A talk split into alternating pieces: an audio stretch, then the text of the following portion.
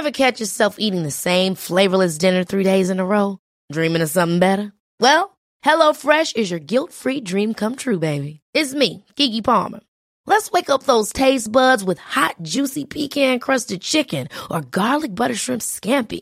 Mm. Hello Fresh. Stop dreaming of all the delicious possibilities and dig in at HelloFresh.com. Let's get this dinner party started.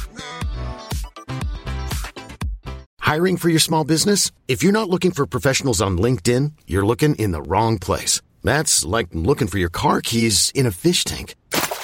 LinkedIn helps you hire professionals you can't find anywhere else, even those who aren't actively searching for a new job but might be open to the perfect role. In a given month, over 70% of LinkedIn users don't even visit other leading job sites. So start looking in the right place. With LinkedIn, you can hire professionals like a professional. Post your free job on linkedin.com slash achieve today. Hey, it's Ryan Reynolds, and I'm here with Keith, co-star of my upcoming film, If, only in theaters May 17th. Do you want to tell people the big news? All right, I'll do it. Sign up now and you'll get unlimited for $15 a month and six months of Paramount Plus Essential Plan on us. Mintmobile.com slash switch. Upfront payment of $45 equivalent to $15 per month. Unlimited over 40 gigabytes per month. Face lower speeds. Videos at 480p. Active Mint customers by 531.24 get six months of Paramount Plus Essential Plan. Auto renews after six months. Offer ends May 31st, 2024. Separate Paramount Plus registration required. Terms and conditions apply if rated PG. Podcast is the new radio.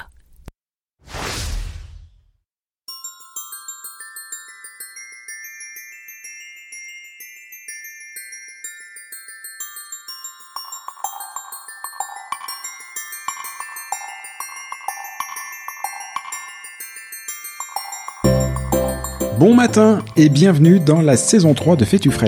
Déjà, déjà la saison 3. Quand je pense que lorsque j'ai commencé, on me disait que ce concept manquait peut-être un petit peu de profondeur et que je risquais de vite me retrouver à court de sujet, et bah pour le coup, j'en connais qui sont mis une sacrée bûche dans l'œil.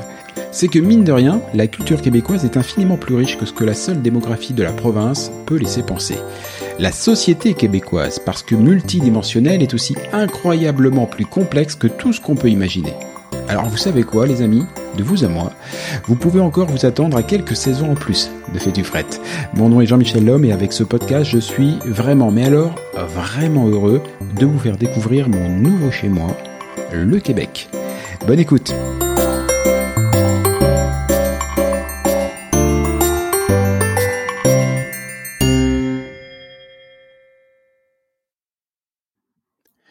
La promesse de ce vénérable et modeste podcast est de faire découvrir au plus grand nombre la culture et la société québécoise.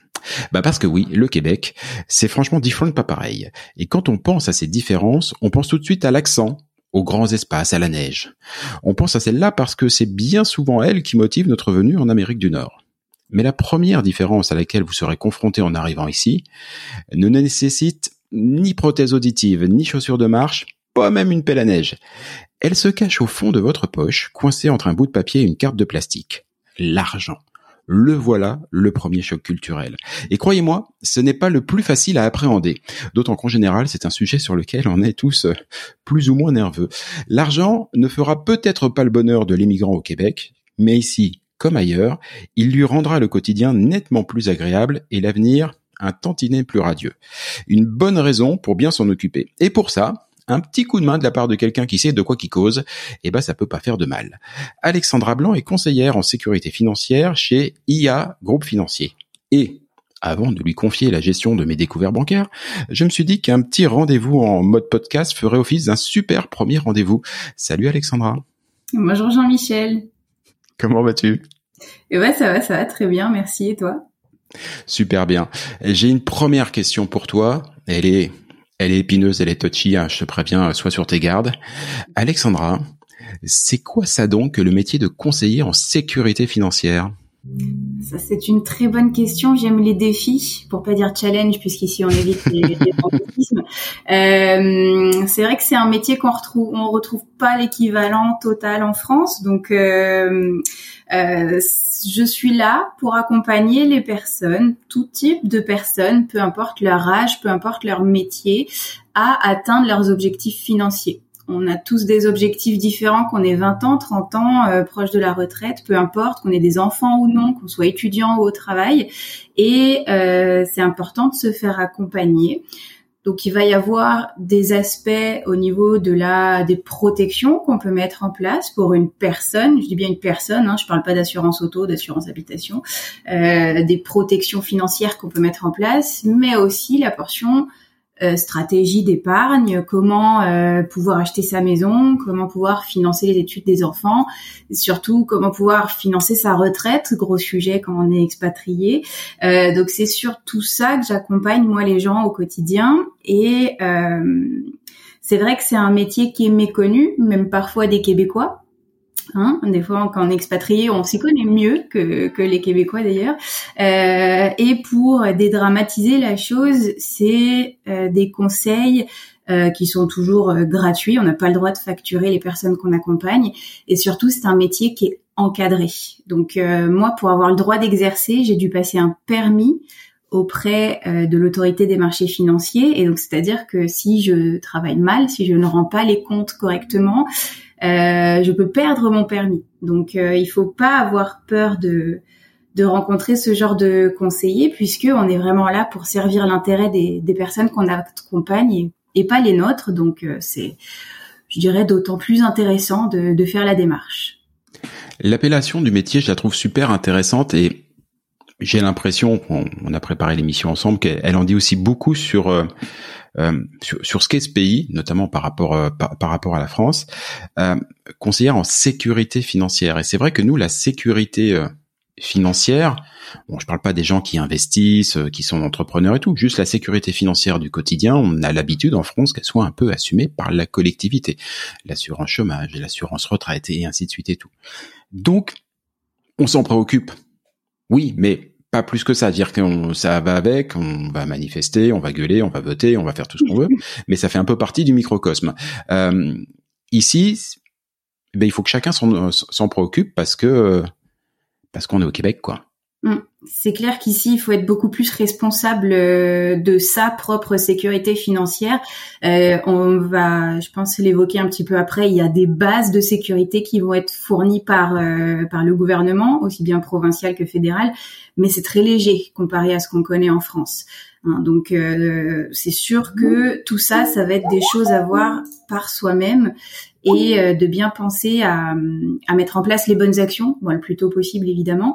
Et, euh, et puis j'insiste que c'est pas que pour les autres, c'est pas que pour ceux qui ont des beaux revenus, c'est pas, je dirais que c'est d'autant plus important quand quand on peut se considérer un mauvais titre parfois bas revenu, mais on n'est pas pris par la main. Au Québec, beaucoup moins euh, que que en France. Enfin, ça c'est c'est mon avis. Euh, je pense qu'on le partage un peu, Jean-Michel, mais c'est c'est mon avis. C'est pas impossible et j'ai l'impression que c'est un avis d'experte, euh, outre le fait de, ton métier, parce que là, ça fait alors je regarde 5 minutes 19 qu'on a commencé à, à, discuter ensemble et je, je sais pas pourquoi j'ai l'impression que ton accent québécois est pas hyper développé.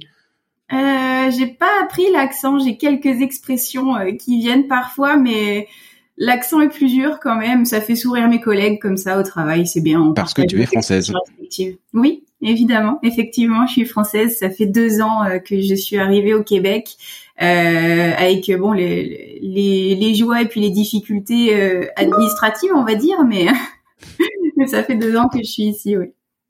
Donc ton avis est d'autant plus intéressant parce que tu as à la fois la casquette de la de la professionnelle en sécurité financière et tu as aussi la casquette de l'expatrié de, de l'immigrante qui arrive et qui ah bah comme tout à chacun a dû aussi découvrir euh, ce monde-là euh, et les difficultés auxquelles on on est tous confrontés. Moi aussi, ça fait un petit peu plus de deux ans.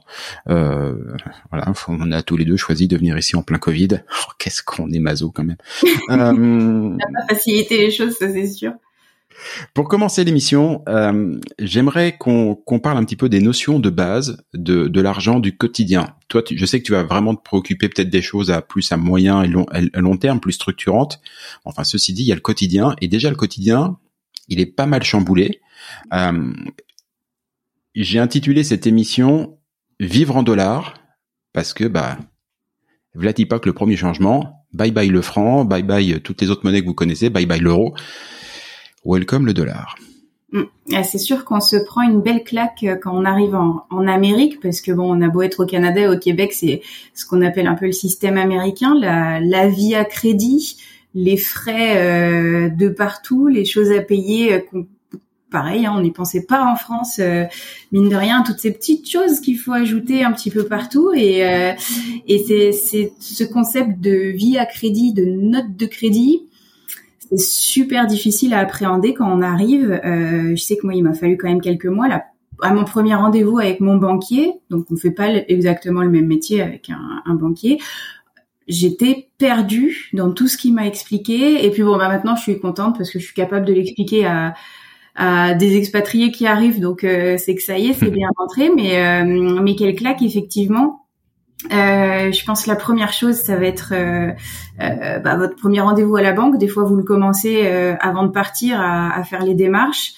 Et euh, bah là, on vous explique, ok, donc ici, ça fonctionne avec des cartes de crédit, des cartes de débit. Alors, qu'est-ce que c'est ça? C'est pas évident à comprendre. Et donc, vous allez avoir votre carte de débit quand vous arrivez, c'est la plus simple à avoir, euh, qui va être comme votre compte chèque en France. Euh, c'est là-dessus que l'argent va tomber, euh, votre salaire, euh, etc. Et c'est avec cette fameuse carte de débit que vous rembourserez plus tard la carte de crédit. Euh, la carte de crédit, on, en tant que nouvel arrivant euh, français, on, on, y a accès la plupart du temps. Euh, et c'est une carte qu'on a voilà quelques semaines après notre arrivée qui nous permet de faire des achats mais on paye, on les paye pas tout de suite. Ça va se rapprocher un peu de la carte euh, à débit différé qu'on peut retrouver en France. Des fois, on en a en tant que carte de société où on va la payer à la fin du mois. Euh, moi, je sais que j'ai connu ça en France. C'était un prélèvement automatique à la fin du mois. Je n'avais pas besoin de penser à aller la rembourser. Ici, c'est différent. Il faut absolument aller la rembourser euh, parce que sinon, on se fait allumer par les intérêts. Euh, ça oscille entre 19 et 20% euh, d'intérêt. Vous êtes en, retard de remboursement, donc c'est de l'argent qui est perdu. Euh, c'est un peu dommage. Euh, l'avantage en tant que Français, c'est qu'on est plutôt anti-vie à crédit. Donc, mon, mon, fameux banquier qui m'a expliqué ça au début, qui était un expat français aussi, m'a dit en rigolant, de toute façon, les banquiers ne nous aiment pas ici parce qu'on vit pas à crédit tant mieux. Euh, ça, c'est sûr qu'il faut, euh, faut continuer à ne pas vivre à crédit, en tout cas pas sur l'argent du quotidien. Euh, donc votre carte de crédit, très très important. Utilisez-la parce que c'est indispensable aussi, je vais y venir après pour la note de crédit. Utilisez-la mais avec parcimonie, juste à un certain niveau et surtout remboursez-la, mieux vaut trop que pas assez. Euh, moi, je sais qu'au début, je la remboursais à chaque semaine parce que j'avais toujours peur de l'oublier. Euh, maintenant, ça y est, je me, détends un peu. Je le fais à, chaque euh, trois semaines, chaque mois. Mais en tout cas, il faut pas après tomber de l'autre côté et oublier d'aller la rembourser. Euh, donc, carte de crédit, carte de débit, c'est le premier choc quand on arrive. Euh, les frais bancaires aussi vont être très élevés ici. Bon, il y a une ou deux banques en ligne qui vont proposer euh, de pas avoir de frais bancaires, mais selon notre statut, euh, il y a certains résidents temporaires, par exemple, qui n'ont pas accès à des banques, euh, des banques en ligne. Ça va dépendre mm. vraiment de chacun. Je te confirme. j'ai fait le cas. J'ai une banque. je mets un peu d'histoire perso, mais j'ai une banque, en l'occurrence Desjardins, qui est une banque payante, voilà, mais qu'un super service pour les expats, hein, mm. clairement. je ne saurais trop que la recommander mais j'ai voulu effectivement ouvrir euh, un compte qui correspond à ce que je pouvais avoir en France chez Boursorama, c'est-à-dire un compte gratuit et puis euh, actuellement entièrement en ligne parce que j'aime bien faire ça en ligne et tout. Euh, compte que j'ai pu ouvrir après deux trois manips un peu casse bonbon pour prouver mon identité et tout parce que parce que voilà parce que je je n'ai pas la carte de résident permanent ou encore mieux la citoyenneté canadienne. Donc si pas prévu pour les pour, pour les immigrants. Et quand j'ai voulu leur demander une carte de crédit ils m'ont dit bah non on donne pas de carte de crédit euh, aux résidents temporaires dans mm. cette banque-là. Hein. Euh, J'en ai une autre chez, Desjardins. Donc effectivement, c'est pas. Non, les banques en ligne sont pas si accessibles que ça. C'est simple. Et, euh, et, puis en plus, après toutes les démarches que tu as dû faire, euh, t'entendre dire ça, ça a dû être sympa. Et, oui, euh, bien aimé. en tout cas, euh, voilà, elles sont déjà très rares. C'est pas aussi fourni qu'en France, hein, les banques en ligne qui proposent pas de frais. Et puis il y a quand même souvent des, des, petits frais cachés, on, va se le dire.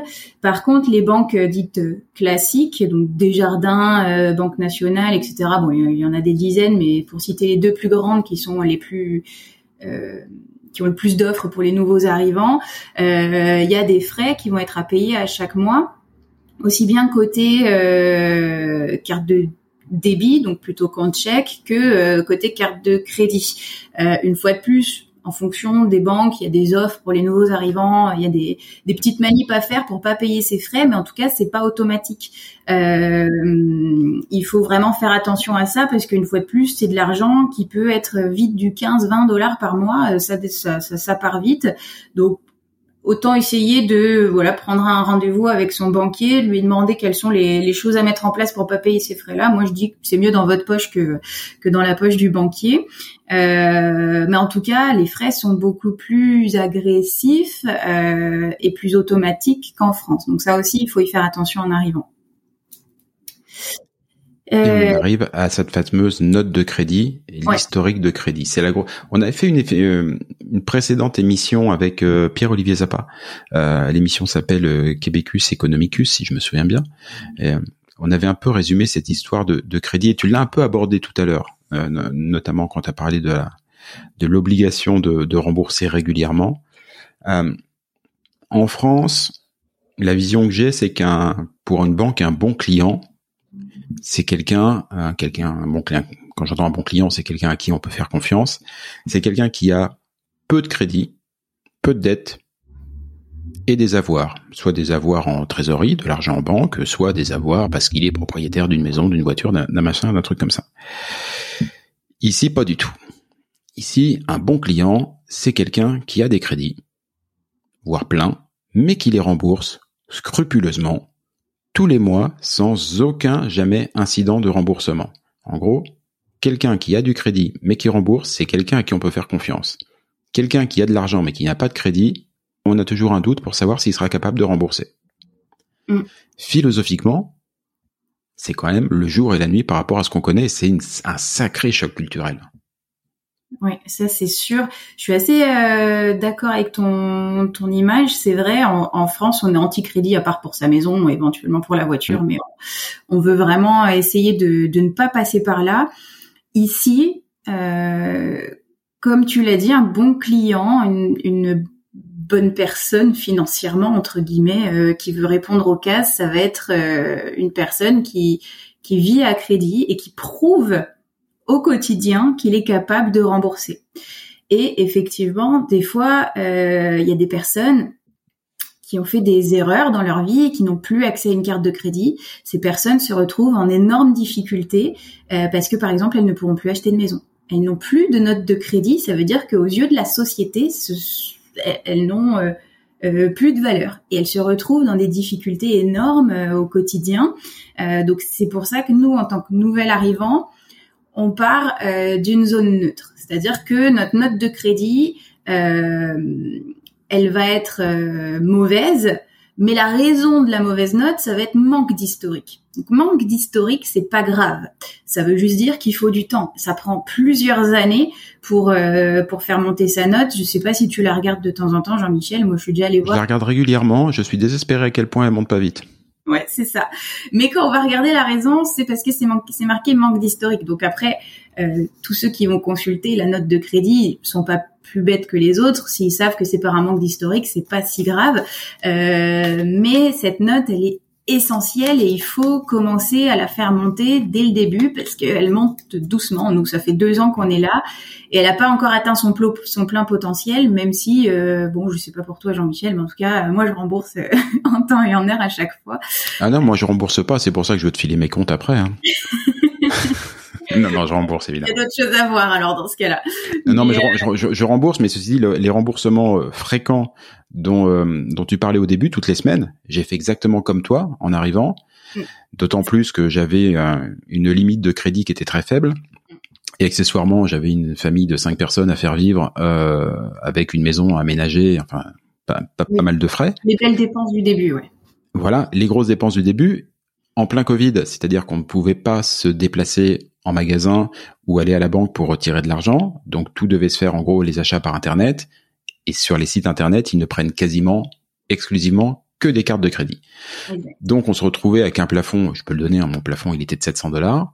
Euh, 700 dollars, ça part vite. Ça mm. part très très vite dans ces conditions. Donc je remboursais régulièrement. Sauf qu'à chaque fois que je, je, je, remboursais, on me recréditait pas immédiatement tout de suite l'intégralité de mon plafond. J'avais une espèce de petite retenue qui pouvait aller de 2, 3 à 4 jours ils appellent ça une retenue de sécurité, je crois, quelque chose, quelque chose qui permet, on dire, à tous les euh, serveurs informatiques euh, du, Québec de se coordonner pour bien s'assurer que les transferts euh, financiers ont été faits et qu'on peut recréditer, du, redonner du crédit à ce monsieur qui l'a bien remboursé et ainsi de suite. Que voilà. Mais des fois, c'est pas si simple et c'est mon conseiller de l'époque m'avait dit que c'était pas forcément une bonne idée d'avoir la frénésie du remboursement à le faire tous les trois jours, qu'il allait mieux quand même le faire de manière plus raisonnable, exactement comme ce que t'expliquais tout à l'heure. Oui, mais c'est pour ça qu'on commence tous comme ça. Et puis euh, donc dans la, la, note de crédit, on va dire qu'il y a plusieurs manières de la faire monter. Bon, euh, rembourser en temps et en heure ses dettes, ça semble être une évidence, mais euh, par exemple, il y a le taux d'utilisation de la carte. Alors, la note de crédit, je pense que même pour les entreprises comme Equifax euh, et TransUnion qui, qui gèrent les notes de crédit, euh, ça reste un mystère. C'est-à-dire que personne ne sait à 100% comment avoir la meilleure note possible. Hein. Euh, je pense que c'est des secrets bien gardés aussi et que c'est fait exprès, mais ce qui va être un peu connu, c'est effectivement bon rembourser en temps et en heure, mais aussi surtout le taux d'utilisation. Ça c'est un peu un non-sens. Euh, c'est que en théorie, pour maximiser sa note, il ne faut pas utiliser son plein potentiel de crédit. Il faut l'utiliser, oui, mais pas trop.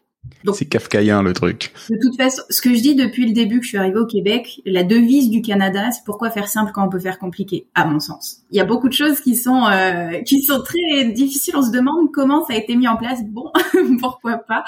mais c'est là qu'on voit que les Français sont là depuis très longtemps.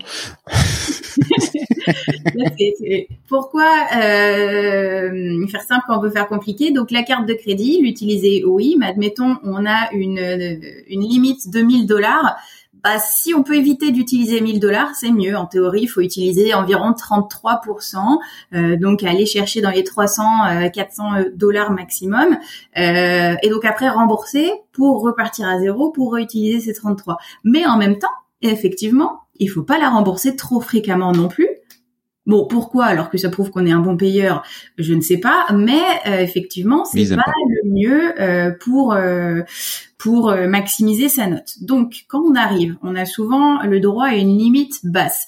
Ça va dépendre d'une banque à l'autre, des revenus aussi. Si on a déjà un contrat de travail, on va avoir le droit peut-être à plus haut que quelqu'un qui arrive sans travail, etc. Bon, ça dépend de chaque situation, mais en principe, à partir de six mois, un an d'ancienneté sur place, et sous réserve d'avoir bien remboursé euh, ses, dettes, euh, il faut demander, si la banque le propose pas, euh, il faut demander à augmenter sa note de crédit. Parce que, mettons, on part à 500 ou 1000 dollars, bah, faites-la augmenter à 2000, 3000, 5000, peu importe, ça dépend de ce à quoi vous avez le droit.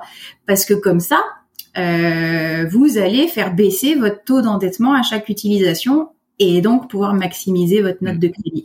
Euh, donc ça, il faut, faut pas le faire à, chaque deux mois, évidemment, d'augmenter sa note de crédit, mais c'est important de le faire dès qu'on est là depuis. Euh, il y a certaines banques qui acceptent à partir de six mois.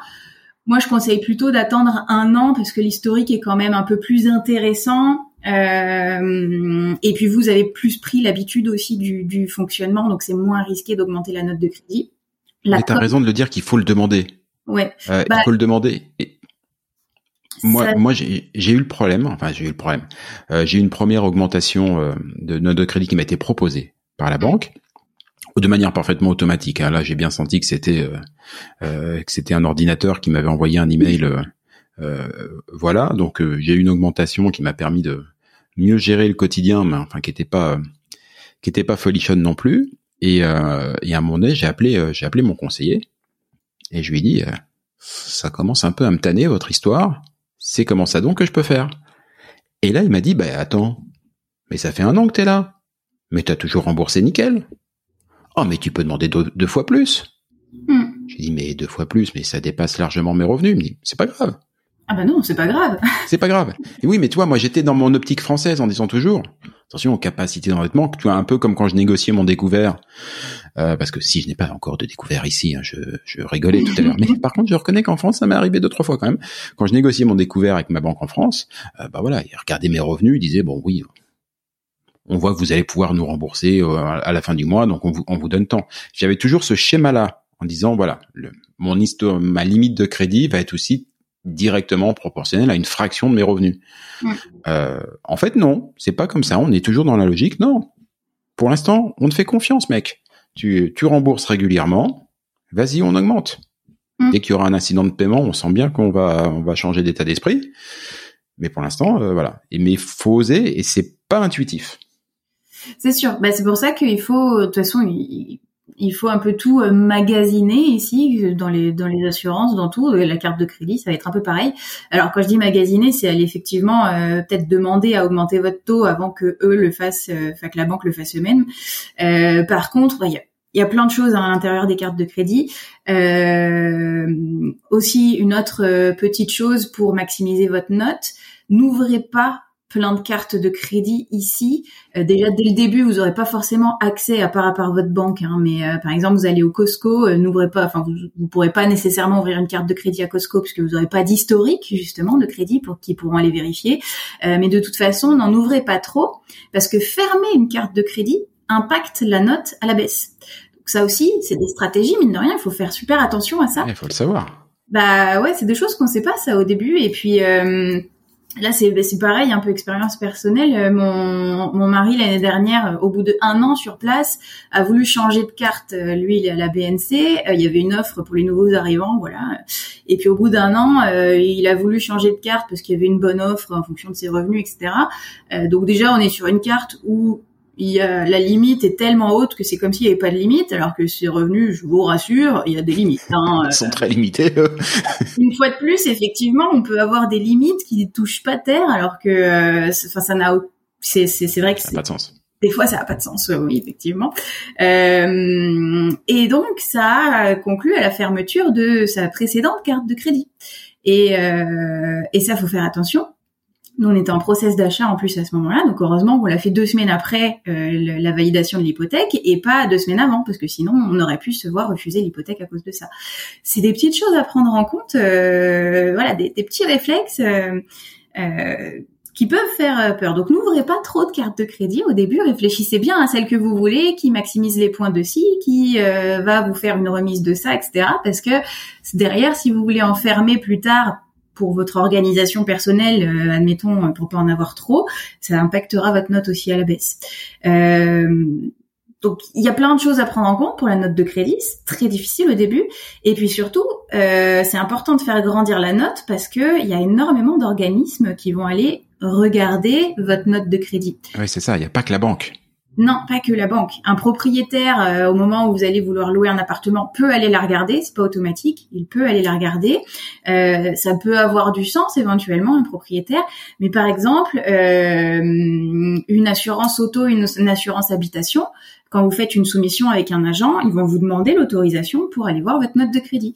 Si vous leur dites oui que votre note est bonne, vous aurez souvent une meilleure offre que quelqu'un qui dit euh, non, n'allez pas la voir ou alors qu'il y a une mauvaise note. Donc ça impacte beaucoup de choses au quotidien cette note de crédit, pas uniquement euh, un accès à une hypothèque euh, plus tard ou un accès à un prêt pour acheter une voiture. Ça, a beaucoup d'impact dans votre vie quotidienne. C'est tout de même très différent. Tu vois, on vient déjà de passer pas mal de temps sur sur ce dossier-là, qui la la vie du quotidien et ce qui est pas forcément toi ton quotidien aujourd'hui et ce sur quoi on, va venir. mais euh, mais c'est pas mon Oui, exactement. Mais mais déjà on voit bien que comprendre et, maîtriser ces notions, bah, bah c'est pas simple et ça prend du temps. Euh, et c'est probablement aussi pour ça que beaucoup de bah, de gens comme moi, je dois l'avouer, euh, ça n'est qu'au bout de quelques années quand on déjà quand on est un peu plus à l'aise avec ce système et quand on commence à se dire qu'on va peut-être s'installer durablement, euh, voilà, qu'on commence à un peu à penser à l'avenir, qu'on se dit hum, j'ai peut-être m'intéresser à essayer d'aller gratter un petit peu plus loin le sujet de la sécurité financière. Euh, et je vais commencer à seulement à m'y intéresser, dans mon cas précisément, au bout de deux ans et demi. Et quand je te l'ai dit, tu m'as dit, oui, bah, c'est ce que tout le monde fait, et c'est une grosse connerie. Alors c'est pas une grosse connerie parce que de toute façon, il vaut mieux tard que jamais. Mais effectivement, il est possible de s'y intéresser un peu plus tôt. Alors déjà, tu en as parlé tout à l'heure, mais revenons maintenant à la sécurité financière. Avant de nous parler de ce que toi tu peux proposer et enfin quelles sont les démarches, toi ou quelqu'un d'autre entre guillemets, mais qu'est-ce qui est possible de mettre en place euh, L'état de la sécurité financière au Québec, tu l'as dit, il y a un peu de sécurité financière, je veux dire euh, gouvernementale, que ce soit provinciale ou fédérale enfin pour euh, toi et moi qui venons de l'Hexagone, c'est pas c'est pas BZF quoi. Mmh. Ouais, ouais, on s'entend que je pense pour beaucoup d'expatriés d'autres pays, ça paraît être euh, extraordinaire. Les aides qu'il y a ici, elles, le sont, elles ont le mérite d'être là. Hein, c'est c'est très oui, bien. elles existent. De toute façon, je pense qu'on base pas notre vie euh, sur les aides et encore moins au Québec de toute façon. Euh, mais pour un Français qui a connu l'État-providence et, et, le, et beaucoup de, plus de facilité entre guillemets et encore tout n'est pas facile non plus mais euh, qui a connu d'autres choses euh, on va partir du principe que c'est pareil ici alors que pas du tout. Et il y a des choses donc c'est aussi pour ça qu'on a des fausses croyances à se dire ouais bah il y a le, chômage aussi au Québec il y a la retraite aussi au Québec euh, tout est beau tout est rose. Non pas vraiment. Effectivement au niveau de alors il y a des choses qui sont accessibles même en tant que résident temporaire. Faut pas nécessairement être résident permanent pour y avoir le droit et encore moins citoyen. Des choses qui vont être ouvertes à nous. Euh, mais je prends par exemple euh, le chômage le chômage en France euh, c'est deux ans. Bon j'ai plus le pourcentage de revenus qui va être couvert euh, au niveau de la France. Mais ici si on a cotisé suffisamment de temps, parce qu'il y a aussi un temps de cotisation pour avoir le droit ouvert au chômage à 100%, ça va être maximum 45 semaines, donc moins d'une année le chômage ici. Euh, et ça va être 55% euh, du revenu euh, qui va être couvert. Donc, bah, ça a le mérite d'être là, c'est bien, c'est beau, ça laisse le temps de se retourner, c'est génial. C'est ouvert du moment qu'on a cotisé on va y cotiser à travers nos fiches de paye. Euh, l'assurance emploi, donc ce qui va verser le chômage, c'est le gouvernement fédéral qui va le verser. Euh, mais bon, bah voilà, on s'entend que par rapport aux prestations qu'on peut connaître en France, c'est beaucoup plus bas, c'est beaucoup plus rapide. Si on tombe malade, qu'on est invalide, qu'on a un accident, euh, voilà, on peut plus travailler demain. Les, les protections en cas d'invalidité, c'est 15 semaines. Donc il y a un délai de carence de 7 jours. Donc de toute façon déjà vous avez un arrêt de mhm. travail de 3 jours, vous n'êtes pas payé du tout. Euh, mais si vous êtes euh, voilà, vous êtes invalide pendant plus euh, de temps que ça, c'est maximum 15 semaines. C'est euh, minime pour se remettre d'une invalidité, d'un accident. On a le bras et on a la on a le, le tibia fracturé, etc. Ça peut être très très court. Et donc c'est là en fait qu'ici euh, vont aller jouer euh, ce que vous pouvez mettre de manière individuelle en place. vous avez soit euh, votre assurance collective au travail qui va vous fournir des protections, ça varie d'un travail à l'autre, euh, mais en principe, il y a des assurances invalidité qui peuvent couvrir. Euh, et sinon, bah, c'est à vous de mettre en place vos assurances privées, vos protections pour venir payer euh, votre salaire, remplacer votre salaire, payer vos dettes, etc. Bon, il y a plein de types de protections qui existent pour éventuellement jusqu'à 65 ans, parce que c'est vrai que c'est ça qui va être important jusqu'à l'âge euh, ce qu'on appelle l'âge de la retraite ici, qui est à 65 ans, on peut avoir des protections privées. C'est pas l'État qui va payer euh, euh, jusqu'à cet âge-là. Ou alors, c'est qu'on est vraiment dans un état très grave. On n'a pas envie d'atteindre cet état grave-là pour que l'État paye, entre guillemets. Donc euh, voilà. Et des choses auxquelles on a accès même en tant que résident temporaire. On a accès par exemple aussi au, au congé parental, congé maternité, paternité, etc. quand on a un enfant. Il faut avoir cotisé euh, quand on est employé, il faut avoir cotisé quatre mois pour y avoir le droit, donc c'est ouvert aux résidents temporaires. Euh, donc l'assurance emploi, euh, ça c'est fédéral, j'en ai parlé, c'est pour le chômage et l'invalidité. Et sinon, il y a aussi les allocations familiales quand on a des enfants qui vont être accessibles. Là, une fois de plus, ça va être différent pour les résidents temporaires et les résidents permanents. Euh, mais un résident temporaire, il y aura le droit après 18 mois sur le territoire. Donc pareil, c'est à prendre en compte euh, part du principe qu'on planifie pas sa vie en fonction de ça, mais c'est des belles aides quand même qui existent. Donc, euh, faut quand même le savoir qu'en arrivant, on n'y a pas droit tout de suite. Par exemple, si on arrive avec déjà mm. des enfants, on y a droit, mais au bout de 18 mois. Donc, c'est à prendre en compte dans la planification financière euh, là-dessus.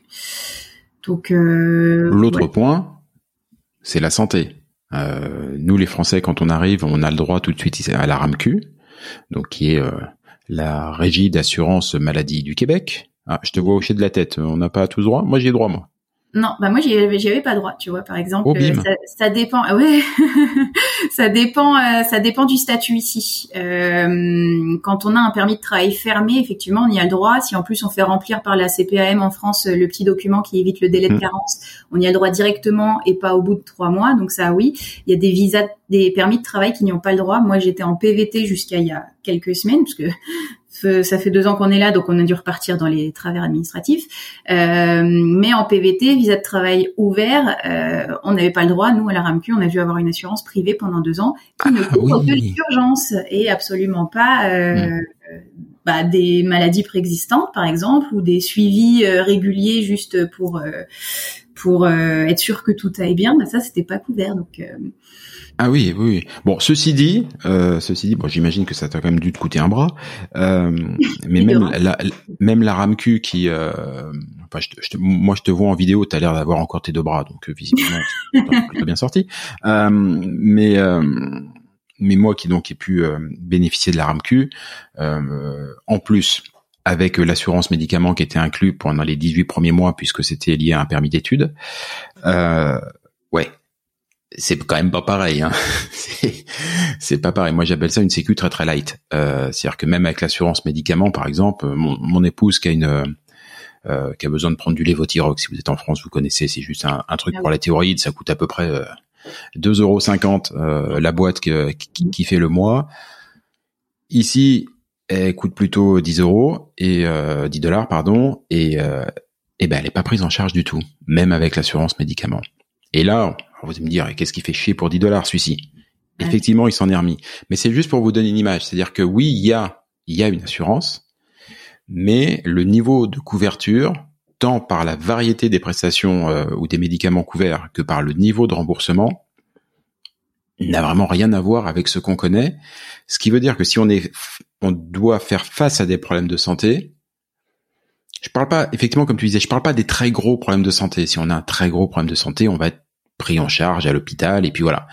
Mais pour les soucis du quotidien, euh, les dents, la vue, euh, et les, et la, la bobologie qui parfois peut être de la grosse bobologie, enfin les, les affections du quotidien qui nécessitent pas forcément une hospitalisation, ça peut vite vous coûter quelques milliers de dollars. Mm. Et on n'est pas forcément habitué, et d'où l'intérêt d'avoir quelqu'un qui euh, te sensibilise à ce genre de, de soucis dès le départ, et peut-être peut-être à placer ton argent un peu plus intelligemment. Ouais, bah alors ça c'est clair. Euh, au niveau de la santé, c'est très différent. Je sais qu'il y a aussi euh, euh, beaucoup d'expats qui rentrent euh, parce que bon, la famille manque et que la santé est un problème euh, pour eux ici. Donc il y a l'accessibilité qui est un autre débat, un autre sujet Ouais. qui est pas le sujet du jour, qui est très compliqué. Et mais qu'on en peut résumer par l'enfer. voilà, c'est un bon mot. Euh, et en plus, effectivement, les coûts qui vont être quand même différents. Alors, bon, en France, à part si on a la CMU, euh, qui est, un, je pense qu'il n'existe pas ici, euh, la, la CMU, mais en, bon, en France, quand on a la sécurité sociale euh, classique, il faut quand même une mutuelle, hein, si on veut pas avoir de reste à charge Tout à fait. d'acte, hein, évidemment. Mais ici, c'est vrai que les dents, euh, mutuelle ou pas, donc les- la mutuelle, ça va être plutôt la, la complémentaire santé offerte par l'entreprise. euh, Il y aura un reste à charge, hein, ou alors il faut vraiment avoir une entreprise euh, qui Ouais. qui aligne, hein, parce que euh, c'est des choses. Les, les dents, de toute façon, ici, j'ai l'impression que c'est plus un business que que de la santé. Euh, Totalement. Mais euh, effectivement, on va aux urgences, on lâche un billet de 1000 euh, juste pour le droit d'entrée. Quoi. Donc ça, c'est quand on a L'ambulance. un problème. L'ambulance, c'est une catastrophe. Euh, Les frais de stationnement, bon, ça c'est tout con, mais on a quelqu'un qui reste une semaine à l'hôpital. Les frais de stationnement, c'est une catastrophe, etc. Euh, donc déjà, bon, la RAMQ, c'est une chose. Il faut avoir euh, un régime collectif qui paye en plus. Mais bon, là, si on n'a pas de travail, bah, on n'a plus de régime collectif, donc on est dans une, c'est quand même un peu compliqué. Et puis après, bah, il existe des complémentaires santé qu'on vient prendre en complément de son régime collectif qui est déjà en complément de la RAMQ. Donc c'est c'est vrai que ça c'est des coûts aussi à prévoir en plus à chaque mois des protections qu'on doit prendre en plus. Euh, et en France, j'ai pas l'impression que au-delà de la Sécu et de, de la Et de mutuelle, la mutuelle. Qu'on ait besoin de vraiment faire attention à ça. Non, le, seul, le seul cas des fois, c'est qu'on peut avoir deux mutuelles parce que bah, quand on est euh, deux à travailler dans une entreprise avec une mutuelle entreprise obligatoire, on a le droit de les cumuler si on le veut. Mm. C'est juste histoire de, hein, parce que franchement, il reste plus grand chose à charge et tout. Je fais juste une, une aparté. Si vous venez au Québec et que vous avez la chance quand vous cherchez du boulot de d'être en position de choisir parce que vous êtes sur un secteur qui est particulièrement euh, porteur, tendu et voilà tout le monde se bat pour euh, parce qu'on est en plein emploi ici donc globalement ils cherchent ils cherchent des emplois. Euh, si vous hésitez, si vous savez pas quel quel employeur choisir, n'hésitez pas à regarder ce genre d'avantages. Moi j'étais très surpris au début en voyant que c'était très fortement mis en avant par tous les annonceurs, par tous les employeurs, qui disent alors si vous venez chez nous, on vous offre.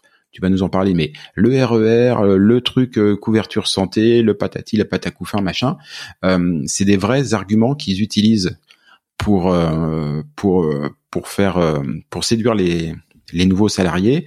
Et effectivement, bah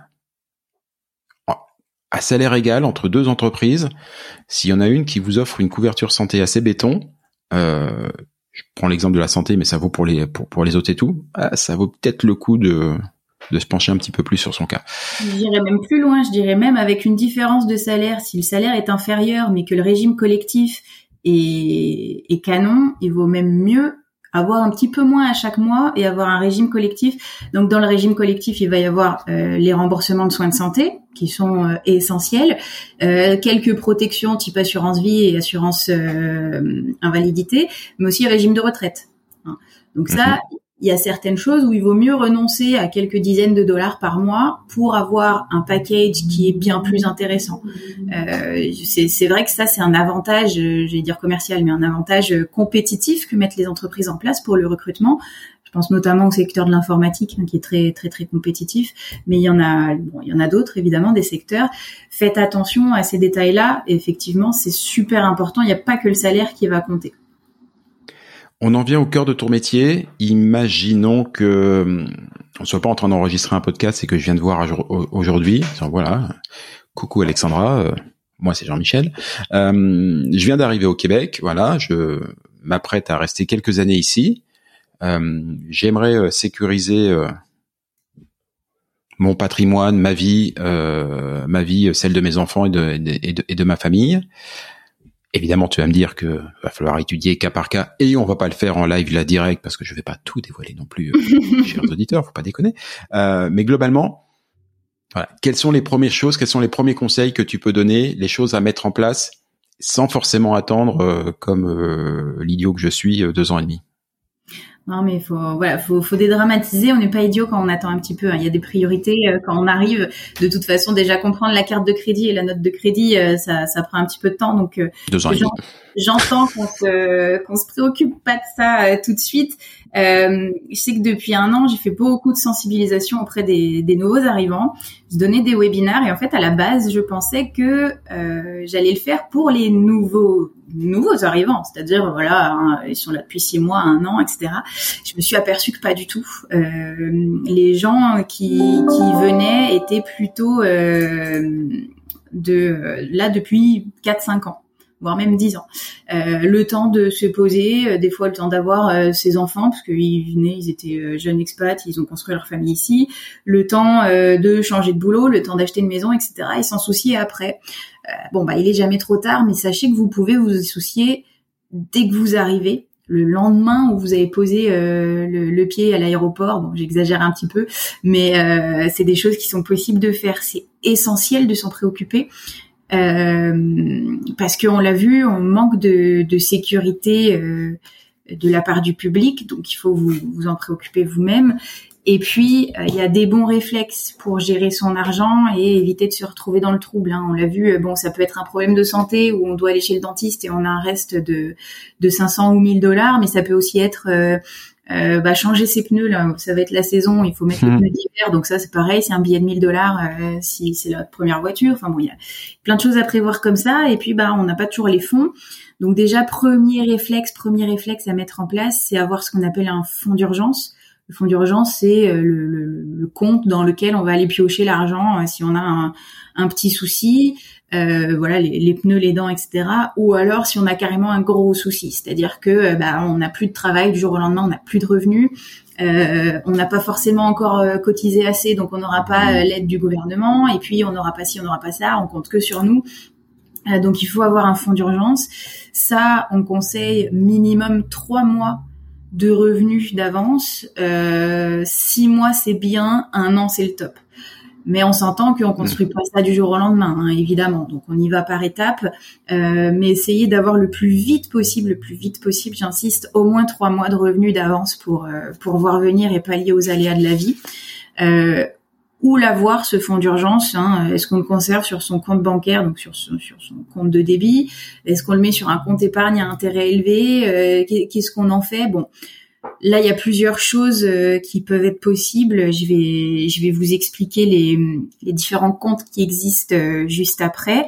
Euh, mais le fonds d'urgence essentiel dès le début, c'est c'est le principal. à côté de ça, en parallèle, si c'est pas déjà fait, parce que bon, souvent on le fait avant de partir pour estimer un petit peu quel quel revenu et quelles dépenses on va avoir une fois qu'on arrive. Si c'est pas fait, faites un budget euh, tout de suite pour savoir où part l'argent. Parce que l'argent, il va partir ici. Hein. Il y a plein de choses à payer aussi, euh, pareil, où ça ne nous venait pas à l'idée en France, hein, de devoir payer son permis à chaque année, par exemple, de, mmh. De devoir euh, payer son immatriculation, etc., payer son... C'est pas grand-chose, mais payer son 12 Votre téléphone cellulaire, de le payer 80 dollars par mois? Ouais, voilà. Les, les factures vont, vont, quand même assez vite s'accumuler. donc faites un budget pour savoir où part l'argent. Mais dans votre budget, euh, partez de, des dépenses euh, obligatoires fixes, c'est-à-dire votre loyer, hein, euh, les factures, l'auto, etc. Mais aussi incluez à l'intérieur un budget d'épargne automatique. D'épargne automatique, c'est-à-dire que bah, c'est de l'argent que vous allez mettre de côté de manière automatique, hein, comme ça vous n'y pensez plus. C'est pas juste le bonus qui va rester à la fin du mois, euh, ça peut être un 25 dollars, ça peut être 100, 500, euh, peu, enfin ce que votre budget vous permet, mais mettez de l'épargne automatique dès le début parce que c'est très dur après une fois qu'on a les dépenses qui qui partent euh, une fois que c'est déjà trop tard entre guillemets, c'est dur de revenir en arrière. Donc surtout prévoyez de l'argent à mettre de côté de manière automatique à chaque mois dès le début, euh, parce que ça va vous permettre déjà aussi de construire votre fonds d'urgence. Si vous n'avez pas d'économie en France, par exemple, ce genre de choses, ça va permettre de le construire tout doucement. Et puis, bah, une fois que votre fonds d'urgence est construit, là, on va aller chercher euh, le financement d'autres projets, euh, que ce soit des voyages, la mise de fonds d'une maison, votre retraite, etc. Mais ça va être les deux priorités. Et puis surtout pour la gestion quotidienne, bah ne tombez pas dans les dettes, hein, comme on l'a vu pour euh, pour la carte de crédit. Ça va être important aussi de le rembourser au quotidien. Euh, et je dirais moi assez vite euh, quand on est expat, pensez à la retraite. Parce que c'est important quand on expat, on cotise à 100% ni d'un côté ni de l'autre. Ça veut dire qu'on n'aura jamais un taux plein nulle part. Hein. ici, par exemple, le taux plein pour une retraite, sachant que l'âge légal du départ à la retraite ici c'est 65 ans, c'est pas 60 ou 62. Euh, l'âge légal pour avoir le taux plein c'est 65, sachant que vous arrivez à 30 ans c'est déjà trop tard, vous n'aurez jamais le, taux plein. Et la retraite à taux plein c'est 1200 dollars. On s'entend que euh, bah, c'est pareil, 1200 dollars si vous vivez déjà au Québec, vous vous rendez compte que vous vivez pas décemment. Euh, déjà de base, le service public va pas être suffisant et il faut il faut prévoir autre chose à côté. Euh, il y a un maximum de cotisations aussi euh, à la retraite. Donc les, cotisations retraite vont être prélevées directement à la source dans vos impôts. Euh, il y a le prélèvement à la source un peu comme en France. Et certains, j'ai la remarque, euh, certains à partir du mois d'août, du mois de septembre, voient leur paye augmenter. ça dépend de vos revenus, mais en fait pourquoi? Parce que vous allez cotiser pour votre retraite à, à hauteur de 53 000 dollars de revenus par an. C'est-à-dire que quelqu'un qui a un revenu de 80 000 dollars par an ne va pas cotiser plus. Il va atteindre son 53 mmh. 000 et cotisera pas plus pour sa retraite. Euh, c'est plafonné. Donc même si vous faites plus 80, 100 000, 150 000 dollars par an, bah, le public vous allez cotiser que à hauteur de 53 000. Euh, donc c'est pour ça que bah, en fait à partir d'un certain mois de l'année il y a plus ces cotisations, donc votre paye monte. Bon, ça c'est un petit, euh, une petite anecdote que pareil, j'ai, on a compris avec le temps que des gens qui le temps, ouais ouais voilà c'est pas clair. Et même le RH des fois c'est pas dire pourquoi la, paye a, évolué. Bon ça c'est autre chose. Au niveau de la retraite moi ce que je vous conseille c'est d'aller voir un comptable ou un fiscaliste quelqu'un qui est spécialisé qui s'y connaît en immigrant pour aller chercher vos droits en France et vos droits ici. Euh, ça va être super important pour la planification. Donc, une planification avancée, ça se fait pas dans les six mois où vous venez d'arriver, on s'entend. Mais vous pouvez tout à fait commencer euh, à cotiser pour votre retraite dans des outils euh, individuels, dans, des de manière privée, sans compter sur le public. Et puis, bah, quand ça fait 10 ans, 15 ans, 20 ans que vous êtes là, là, vous allez faire de la planification avancée pour bien connaître ce que vous allez avoir du public et ce que vous aurez de ce que vous avez cotisé par vous. Even when we're on a budget, we still deserve nice things. Quince is a place to scoop up stunning high-end goods for 50 to 80% less than similar brands. They have buttery soft cashmere sweaters starting at $50, luxurious Italian leather bags, and so much more. Plus, Quince only works with factories that use safe, ethical, and responsible manufacturing. Get the high-end goods you'll love without the high price tag with Quince.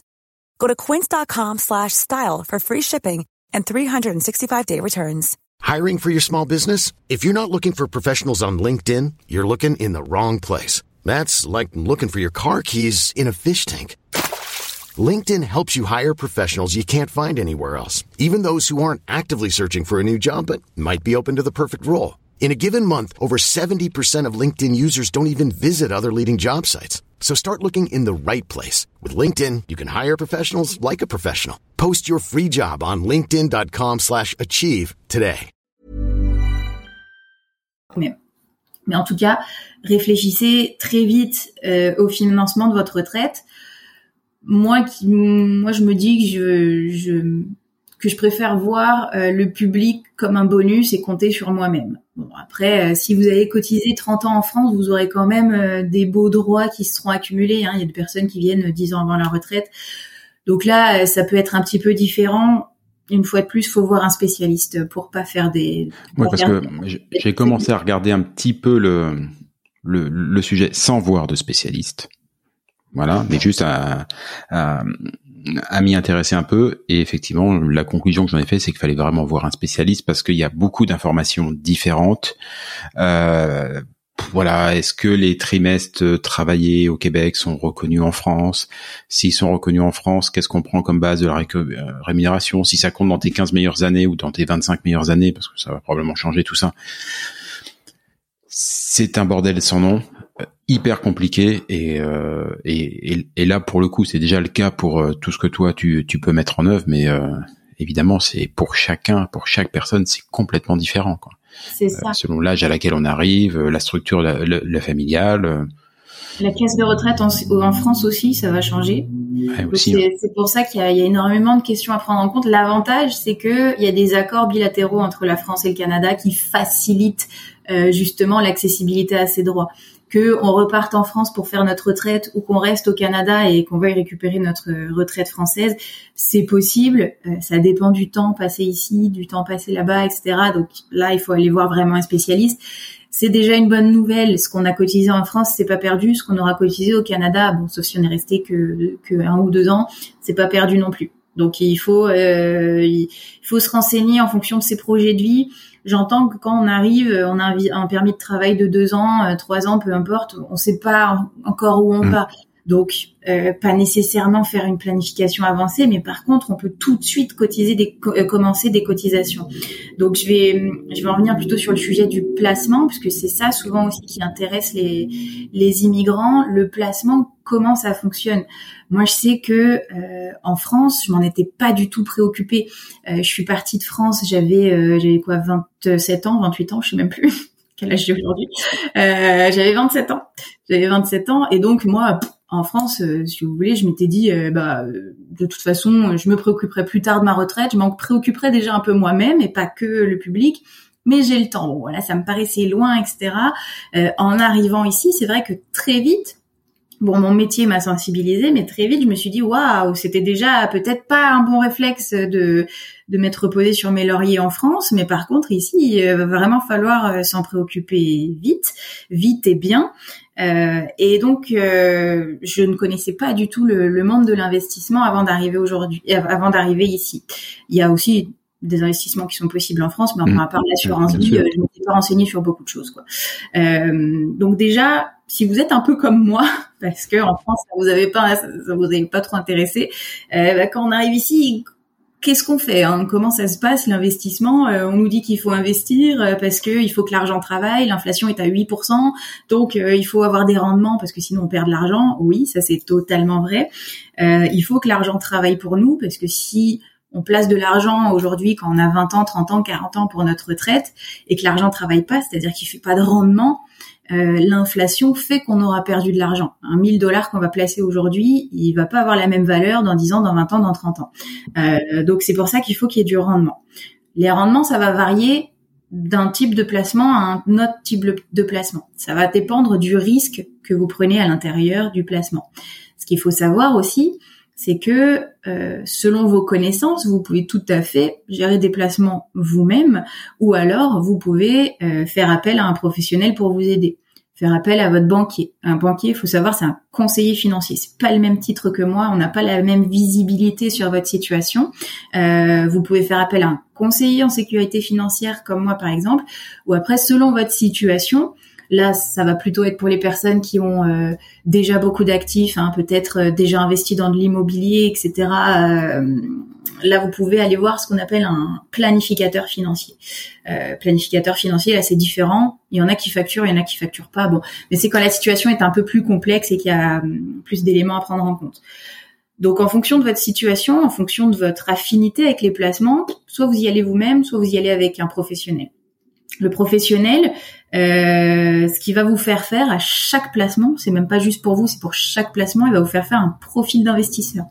Un profil d'investisseur, qu'est-ce que c'est? C'est savoir euh, sur combien de temps vous allez prévoir votre investissement, parce qu'on va pas faire travailler l'argent de la même manière si c'est pour la retraite ou si c'est pour vos vacances dans six mois, et euh, votre tolérance au risque tolérance au risque, c'est c'est votre argent qui va aller travailler, c'est vous qui devez dormir avec ça, c'est pas le conseiller. Donc il faut surtout que vous vous soyez à l'aise avec le type d'investissement que va vous proposer euh, la personne qui vous accompagne. Euh, et il peut y avoir des investissements qui sont peu risqués, qui vont avoir souvent euh, peu de rendement, mais ils ont quand même le mérite d'être là, les rendements, il faut quand même faire ça. Et des investissements plus risqués qui vont avoir sur le long terme des plus hauts rendements, mais qui peuvent tout à fait avoir des rendements négatifs, comme l'année 2022, où je pense que si vous avez déjà des placements en cours, vous avez vu votre argent fondre. Si jamais vous en avez pas besoin cette année, c'est pas grave, surtout laissez, ne retirez pas. Mais euh, c'est clair que cette année est plutôt une année euh, où il faut investir justement. Il faut aller mettre plus d'argent dans ces investissements euh, parce que on aura un meilleur rendement plus tard. Enfin, ce serait encore un autre sujet. il va y avoir un effet de rattrapage. Donc ça, commencez-le dès le début. Et puis euh, bah après, c'est bien investir, mais on investit dans quoi? Bon, le type d'investissement c'est une chose, mais ici le fonctionnement, il va y avoir ce qu'on appelle des régimes enregistrés et à l'opposé des régimes non enregistrés. Quand je dis régime, c'est un véhicule fiscal. Ça c'est hum, j'ai mis un petit peu de temps aussi à, à le comprendre. Il faut, il faut il faut se projeter, hein, c'est c'est pas évident euh, pour prendre euh, pour être euh, pour essayer d'être simple. Donc euh, un régime enregistré, ça va être un un véhicule fiscal, un compte qui va avoir des incitatifs fiscaux. Il y a plusieurs régimes enregistrés qui existent. Je vais en détailler deux après. Euh, leurs objectifs sont différents. Les, les incitatifs pardon, fiscaux sont différents. À l'opposé, il y a des régimes non enregistrés, c'est-à-dire qu'il n'y a pas d'incitatif fiscal. Euh, l'exemple que je pense la plupart d'entre vous vont connaître, c'est le compte épargne à intérêt élevé. Euh, c'est un peu ce qu'on ouvre en premier parce que c'est ce qui nous rappelle le livret A. Euh, c'est voilà, c'est un compte qu'on va pouvoir souvent rattacher à notre banque où on va pouvoir faire nos virements. Donc ça c'est déjà très bien parce que ça veut dire que vous faites de l'épargne. C'est un bon réflexe, mais c'est pas forcément la manière la plus optimisée euh, de de de faire votre épargne. Il va y avoir d'autres moyens. Mais le compte épargne à intérêt élevé, à l'opposé de ce que son nom indique, un peu comme le livret A, c'est des rendements mauvais. C'est pas des rendements euh, très intéressants. Ça veut pas dire que euh, c'est pas bien pour vous, parce qu'une fois de plus, selon votre profil d'investisseur, c'est peut-être ce qui va vous correspondre. Hein. Mais il faut juste pas le faire de manière automatique, ce, compte épargne à intérêt élevé. Il faut juste réfléchir si c'est ce qui vous correspond ou si vous pouvez aller chercher mieux. Euh, donc ça, ça va être les comptes non enregistrés. Pas d'incitatifs fiscaux, c'est-à-dire que vous allez euh, payer de l'impôt sur les rendements au moment où vous allez faire un retrait. Euh, à l'opposé, les comptes enregistrés, ce que vous allez, ce dont vous allez souvent entendre parler, ce sera euh, le REER, régime enregistré d'épargne retraite. Donc c'est un peu comme le Mhm. PER en France, c'est pour encourager l'épargne euh, par soi-même pour la retraite. L'incitatif fiscal ici, ça va être de décaler l'imposition. Euh, donc c'est-à-dire que euh, vous allez avoir des droits de cotisation qui vont s'accumuler à chaque année. Euh, il faut avoir travaillé l'année N-1 pour y avoir le droit. Le REER, c'est pas le plus simple hein, au début quand on arrive. Euh, je vais prendre euh, ton exemple, Jean-Michel, t'es arrivé en 2020. C'est bien ça. Ouais. Donc, à partir de 2020, est-ce que tu as travaillé en 2020 au Canada? Non. Non, tu as travaillé à partir de 2021 2021 et encore en travailleur autonome. C'est pas grave, on cotise quand même des droits en tant que travailleur autonome. Donc, euh, tu as commencé à avoir des, des revenus de travail à partir de 2021. Ça veut dire que depuis 2022, tu as des droits qui se sont coti- qui se sont ouverts, des droits de REER, du régime enregistré d'épargne retraite. Euh, ces droits, ils sont propres à toi. C'est 18% des revenus que tu as déclarés l'année d'avant. Donc toi, comme c'était travailleur autonome, tu as fait ta déclaration d'impôt là en avril 2022, tu as déclaré X montant Mhm. euh, de revenus imposables et donc 18% du, de ce revenu-là, tu as le droit de le cotiser en REER à partir de 2022. C'est pour ça qu'il faut avoir fait une déclaration d'impôt en fait. C'est par rapport au revenu de l'année d'avant. Si jamais tu cotises pas, euh, admettons le, le 18%, tu ne l'utilises pas cette année, ce n'est pas grave, c'est pas perdu. En 2023, tu auras encore plus de cotisations ouvertes puisque tu as travaillé en 2022 et ainsi de suite. C'est pas perdu, ça s'accumule à chaque année. Euh, à l'opposé, admettons tu utilises tes droits. Euh, on va prendre un chiffre rond, ça fait plusieurs années que tu es là, etc. Et cette année tu cotises 10 000 dollars dans ton REER. Ça veut dire que sur ta future cotisation, euh, ta future déclaration d'impôt, tu vas enlever 10 000 dollars de ton revenu imposable pour cette année. Ça va te permettre de diminuer ta charge fiscale.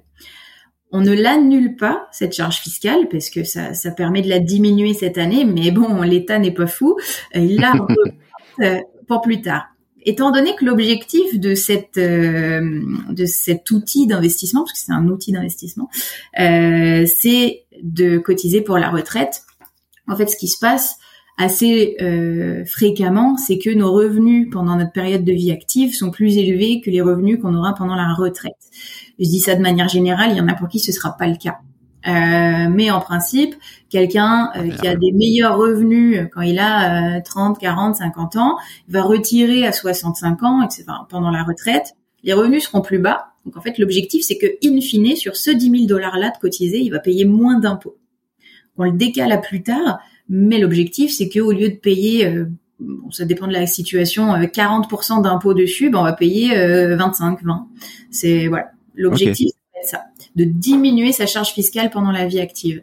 Ça encourage l'épargne pour la retraite.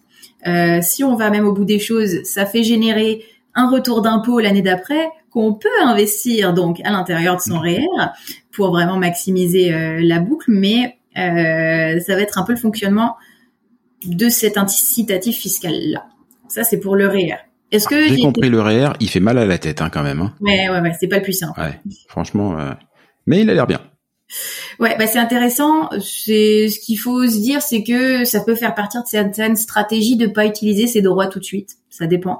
Euh, déjà, il faut quelques années pour en cotiser suffisamment, enfin pour en ouvrir suffisamment des droits. Euh, et aussi, c'est sûr que si on est un expat, on ne sait pas si on va rester plus de cinq ans, on ne sait pas combien de temps. Bon, voilà. Euh, ou en- si on est sûr qu'on va pas passer notre vie euh, de retraité ici, qu'on va partir au bout de cinq ans, qu'on sera toujours dans une vie active avec des revenus très élevés, c'est vrai que c'est pas forcément le, le meilleur outil. Je dis pas qu'il faut pas le faire, euh, mais il faut peut-être. Mais ça se réfléchit. Voilà, ça se réfléchit. Là, faut vraiment en parler avec un, un conseiller qui saura vous aiguiller. Et je Euh, rappelle ce que tu disais tout à l'heure, parce que effectivement, la- le descriptif du REER, ça fait, euh, ça fait un poil mal à la tête, c'est assez, c'est assez complexe, mais faut mettre ça en perspective. Tu disais tout à l'heure, la retraite pour quelqu'un qui a cotisé toute sa carrière au Québec et qui arrive à 65 ans à la retraite, à tout plein, c'est 1200 dollars. C'est pas BZF, ça vaut le coup de se faire un petit peu mal à la, à, la tête quand on met en place son REER au, début et de se le faire expliquer un petit peu en long, en large. Je dis ça, c'est pour que les gens ils réécoutent le podcast, hein, tu vois, parce que ça fait des téléchargements et tout. Moi, c'est bien, moi, ça m'arrange. Voilà, donc réécoutez-le beaucoup, beaucoup, beaucoup. Vous allez comprendre. En plus, c'était quand même euh, euh, assez simplifié et ça vaut le coup. 1200 dollars à la retraite, c'est pas une retraite. Bah, c'est clair que déjà à l'heure d'aujourd'hui, 1200 dollars, c'est compliqué. Après, je vous promets, ça fait mal à la tête la première fois, mais euh, en fait, il faut trouver le bon exemple pour avoir le déclic. Euh, et après, c'est c'est quand même plutôt clair une fois qu'on se les fait expliquer une fois, deux fois, trois fois. Enfin, normalement, c'est clair. Et puis. Euh, et puis surtout, oui, bah, comme tu disais, ça, ça vaut la peine et il y a des stratégies Là, si on va plus loin, hein, au-delà des cotisations, il y a des stratégies qui sont euh, euh, qu'on peut mettre en place avec le REER, ce qui va pas être le cas avec d'autres outils fiscaux euh, qu'on peut retrouver ici, mais avec le REER, c'est possible. Il y a des choses qui sont vraiment intéressantes pour maximiser justement si on a peu de temps par exemple pour cotiser parce qu'on est déjà proche de la retraite ou que on s'est pas mis assez tôt, on peut mettre en place des stratégies pour aller plus vite mais à l'intérieur du REER. Donc c'est pour ça que ça vaut vraiment le coup de, de faire attention à ça. Euh, donc le REER, vous allez en entendre parler. Euh, Peut-être que votre entreprise propose ce qu'on appelle un REER collectif. Donc c'est pas, c'est un peu le même fonctionnement, mais ça va être collectif. Il va être à travers l'entreprise. Vous n'allez pas nécessairement avoir le choix de tous les investissements que vous pourrez retrouver à l'intérieur, euh, mais c'est déjà bien. Quand vous avez un régime de retraite qui est offert par l'entreprise, prenez-le à hauteur de ce qui a abondé. Euh, je prends un exemple, votre entreprise, euh, elle va verser des cotisations à hauteur de 3% de votre salaire, et eh ben mettez 3%. Ça sert à rien que vous, vous mettiez 5% sur l'entreprise, mais que 3% d'abondage, mais euh, utilisez le cadeau que donne l'entreprise, hmm. autant en profiter. Euh, ça c'est pour la retraite. À côté de ça, euh, il y a aussi euh, la vie de tous les jours, hein, euh, pouvoir partir en vacances, avoir son fonds d'urgence, faire ses loisirs, etc. Et donc là, pour le coup, le REER va pas être intéressant parce que euh, c'est c'est pas l'objectif. L'objectif du REER, ça va être pour le long terme. On peut utiliser aussi pour l'achat d'une maison, mais enfin, je ne veux pas rentrer dans trop de détails euh, aujourd'hui. Euh, mais du coup, pour la vie un peu plus quotidienne, euh, il va y avoir un autre outil fiscal qu'a mis en place le gouvernement depuis 2009. Ça s'appelle le CELI, le compte épargne libre d'impôt. Euh, le CELI, là, c'est pas des droits de cotisation personnels, c'est des droits de cotisation qui vont être les mêmes pour tout le monde en fonction à, chaque année. Donc, si euh, vous êtes là depuis 2009, euh, vous avez et que vous avez jamais entendu parler euh, du CELI, vous avez tous les droits qui se sont accumulés depuis 2009. Donc ça voudrait dire que vous avez 81 000 dollars 500 de droits pour remplir votre CELI. Donc allez-y, profitez-en. Euh, si vous êtes bah, comme Jean-Michel et moi là depuis 2020 euh, et que vous avez fait un NAS en 2020, ça va être le NAS qui va ouvrir les droits au CELI, le numéro d'assurance sociale. Euh, et ben, euh, toi et moi, Jean-Michel, on a euh, droit à 6 000, 6 000, on a droit à 18 000 dollars dans, dans nos CELI. C'est-à-dire que on peut mettre jusqu'à ce montant-là. On n'est pas obligé, ça se perd pas d'une année à l'autre, c'est comme le REER, ça va s'accumuler. Euh, mais on a le droit de mettre jusqu'à 18 000 dollars à l'intérieur. C'était 6 000 dollars en 2020, le maximum, 6 000 dollars en 2021 et 6 000 dollars en 2022. On ne sait pas encore combien ça va être en 2023, mais enfin ça va sûrement être dans ce dans ces eaux-là. Et donc qu'est-ce qui fait ce compte-là? Euh, c'est pas comme le REER, ça va pas vous permettre de diminuer votre charge fiscale à chaque année, mais par contre, euh, c'est quelque chose dans lequel vous allez pouvoir aller euh, chercher un peu plus fréquemment l'argent. Vous n'êtes pas obligé, une fois de plus, vous en faites ce que vous voulez, mais dans l'idée, vous vous n'allez pas payer d'impôt sur les rendements que vous ferez à l'intérieur du CELI. C'est-à-dire que euh, vous avez fait un investissement qui vous rapporte très très gros, euh, vous avez eu l'œil, vous avez choisi une action qui, qui explose, vous avez fait 15% de rendement, vous le retirez ce rendement, vous retirez votre argent de ce compte-là, vous n'avez pas d'impôt à payer dessus. C'est là la grosse différence avec les comptes non enregistrés dont je parlais tout à l'heure, ah sur ce même rendement-là, vous devriez payer de l'impôt. Donc voilà, c'est aussi pour ça qu'il y a une limite de cotisation, hein, c'est-à-dire qu'on peut pas non oui, plus. parce que sinon, ouais, ça peut aller très loin, oui pas payer d'argent, euh, pas payer d'impôts du tout, mais en tout cas, voilà, le gouvernement a mis ça en place pour euh, encourager quand même un peu d'épargne. Euh, donc le CELI, c'est quand même beaucoup plus simple à comprendre. Hein. Et ça, pour le coup, on y a droit dès qu'on a un numéro d'assurance sociale.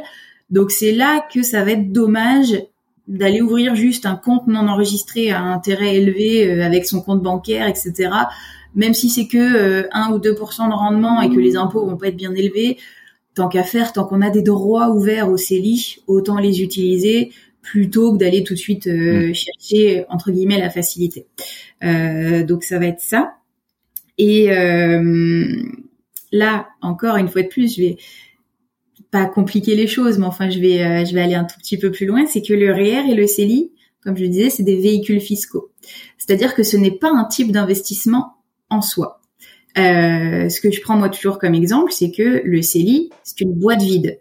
Vous pouvez tout à fait avoir trois boîtes vides, c'est-à-dire trois CELI différents, avec trois types d'investissements différents à l'intérieur. Un investissement euh, directement dans les actions qui va être très risqué, un investissement euh, dans euh, des certificats, euh, dans des CPG pour euh, des certificats de placement garantis qui eux sont pas du tout risqués mais vont faire très peu de rendement, et avoir, je sais pas, un troisième CELI avec un investissement modéré ou qui va prendre un peu de risque mais pas trop, etc. Donc ça c'est vraiment quelque chose à comprendre. Dire j'ai un CELI, ça veut rien dire. Ça veut juste dire que vous avez un véhicule fiscal qui vous permet de ne pas payer d'impôts sur vos rendements. Ça veut pas dire en soi que vous allez avoir beaucoup de rendement ou peu, ou voilà. Ça dépend de ce que vous avez mis à l'intérieur de la boîte vide. Ok, ça c'est très clair. Ce qui est important à comprendre au début, que ce soit les Québécois ou les immigrants, hein, peu importe. C'est vrai que j'ai souvent en rencontre, on me dit ouais bah ouais ouais j'ai un CELI. Ok, mais qu'est-ce qu'il y a à l'intérieur? Comment il travaille le CELI? Parce que avoir un CELI en soi, ça ne veut rien dire. On peut en avoir 36 des CELI. C'est pas, faut juste pas dépasser ses cotisations.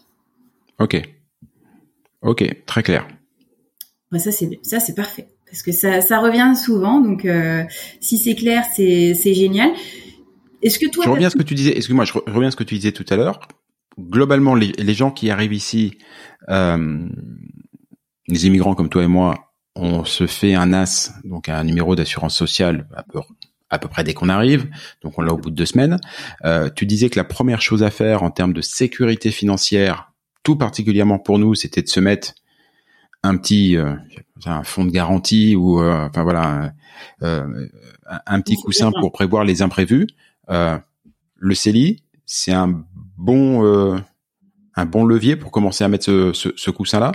Oui, alors le CELI, ça va être un bon levier parce que le CELI, bah, comme je dis, c'est la boîte vide. Par contre, ça va être le type d'investissement qui sera que je vais choisir pour voilà. Voilà, parce que le CELI, enfin le pardon, le fonds d'urgence, étant donné qu'on a on, peut en avoir besoin dès demain.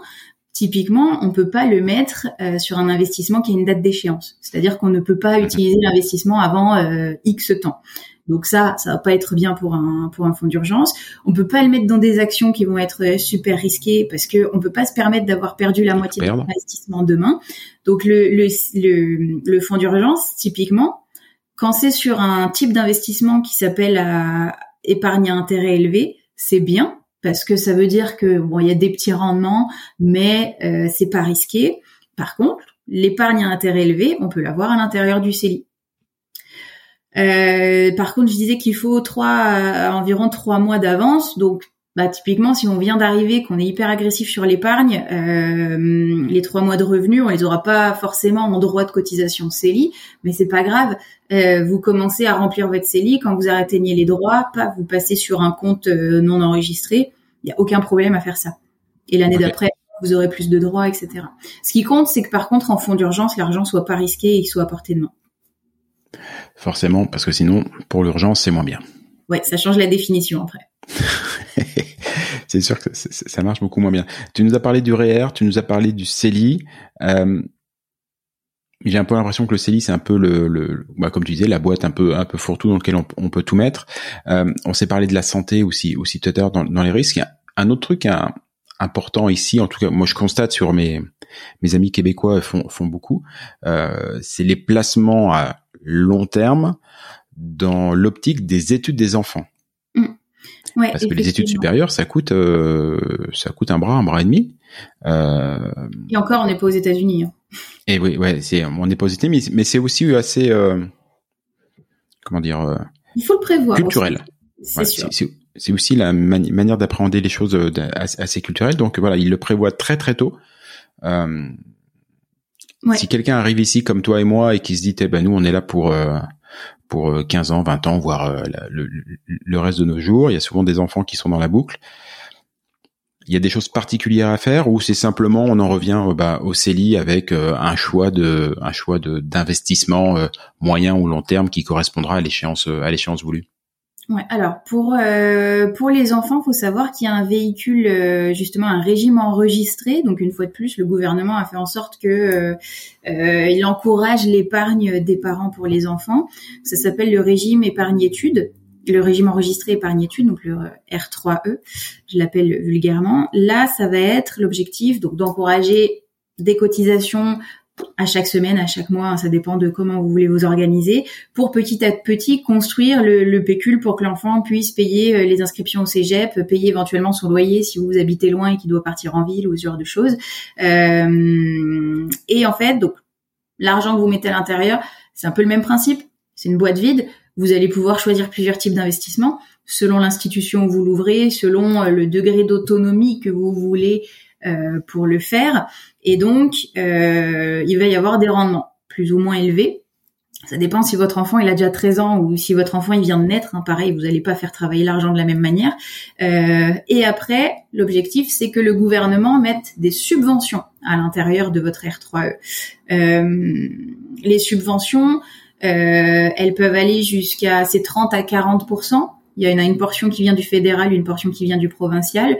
Euh, là, par contre, je mets quand même un petit, une petite étoile, c'est-à-dire que euh, tous les enfants n'y auront pas droit. Un enfant qui n'est pas né ici, euh, selon le statut qu'il aura, mmh. s'il est visiteur ou s'il est en, en permis d'études, etc.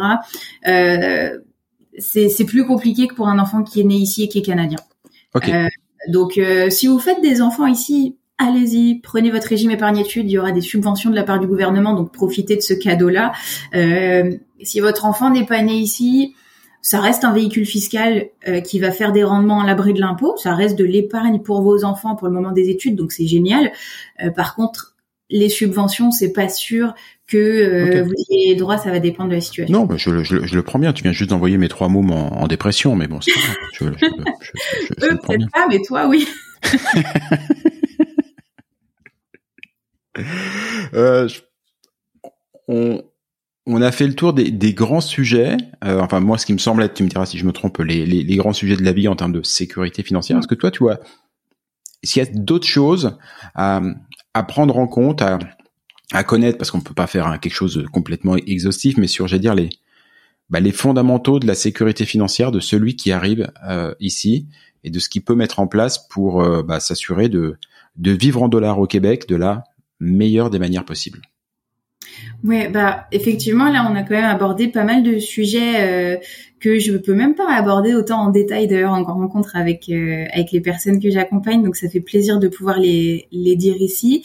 Euh, vraiment quand, quand vous arrivez et que vous voulez vivre de la meilleure façon avec vos dollars, gardez quelques réflexes français, voilà, au niveau des dettes, on l'a dit, et puis surtout, euh, n'ayez pas peur de vous faire accompagner par un professionnel. Je sais qu'en France, les banques et, les assureurs sont euh, plutôt mal vus, on va dire. On a une certaine méfiance vis-à-vis d'eux. Euh, au Québec, ça existe aussi, hein, et on va pas se mentir, les Québécois ont aussi une certaine méfiance vis-à-vis de, de, ces secteurs-là. Mais ces personnes sont vraiment là pour vous accompagner. De toute façon, vous avez toujours le dernier mot, donc ça coûte rien d'aller vous renseigner pour mettre en place les bonnes actions. En fait, ce qu'il y a, c'est que moi, je sais que je fais beaucoup de travail de sensibilisation, mais je peux pas faire le reste à votre place. Tous les autres conseillers, ça va être la même manière. tous les expats qui vont vous donner des conseils pourront pas faire les choses à votre place. Donc, c'est déjà génial si euh, vous avez écouté, euh, si vous nous avez écouté jusqu'au bout, parce que ça veut dire que ça vous a intéressé. Je pense que ça veut dire que vous vous posez les bonnes questions. Euh, mais faites la démarche supplémentaire, c'est-à-dire que, bah voilà, réfléchissez à votre situation. Qu'est-ce que je veux faire moi dans ma vie? C'est jamais écrit dans le marbre. Si au début vous vous dites que vous voulez rester que cinq ans euh, et qu'après vous changez d'avis, que vous voulez rester euh, jusqu'à la retraite, bah c'est pas grave. Vous allez changer les actions que vous avez mis en place. Mais au moins ce que vous avez mis en place, ce sera pas perdu, ce sera déjà fait. Et ça c'est déjà c'est déjà l'essentiel. et puis même si vous rentrez en France, honnêtement, gardez ces réflexes là parce que on ne sait pas ce qui peut se passer par la suite, que ce soit en France ou au Québec. Donc tout ce que vous faites vous-même, au moins vous comptez sur vous. Et puis, euh, ce sera toujours ça de gagner pour vous. N'ayez pas peur aussi quand vous arrivez euh, de vous dire que c'est pour les autres, de vous dire que c'est pour plus tard parce que euh, vous venez juste d'arriver, qu'il y a d'autres choses à, réfléchir. Je pense par exemple à, acheter un bien immobilier. Ça se prépare, hein, financièrement ça se prépare, mais c'est possible de le faire dès qu'on arrive. Donc il y a aussi plein de choses qu'on peut faire ou des fois on a des fausses croyances en tant que résident temporaire ou, même résident permanent quand on vient juste d'arriver. Donc ce qu'il faut en fait, c'est surtout quand vous vous posez des, ces bonnes questions-là, parce que c'est des bonnes questions, bah, allez chercher les réponses auprès des, des, professionnels et des personnes qui vont vous comprendre. Euh, et ça va être là en fait que vous mettrez en place les, les meilleures actions pour votre futur, que ce soit pour euh, vous si vous êtes tout seul, pour votre famille. Et, euh, et bah, je ne peux que dire à quel point c'est important. Et ça m'amène parfaitement bien. Tu aurais voulu faire la transition exprès, tu serais pas arrivé à ma toute dernière question. Tu disais tout à l'heure, euh, lorsque tu as euh, commencé l'itération un peu des, bah, des dispositifs qui pouvaient être mis en place, tu disais prenez rendez-vous dès le lendemain de votre arrivée. Ma question est donc la suivante. Est-ce qu'on peut aussi prendre rendez-vous avant notre arrivée? Euh, Ça va dépendre pour quoi? C'est-à-dire, par exemple, pour ouvrir votre compte bancaire, ça, vous pouvez le faire depuis la France. Les, les formalités euh, de fin seront à faire ici. Mais euh, moi, j'ai des personnes qui me contactent parfois euh, et qui se posent des questions avant d'être arrivées ici. Ça, c'est bien aussi. mais c'est vrai que ça va rester après des bah, des explications. Voilà, il y en a peut-être qui vont écouter là le podcast en étant euh, encore en France. Bah, c'est génial parce que comme ça vous vous aurez peut-être de meilleurs réflexes plus vite que certains.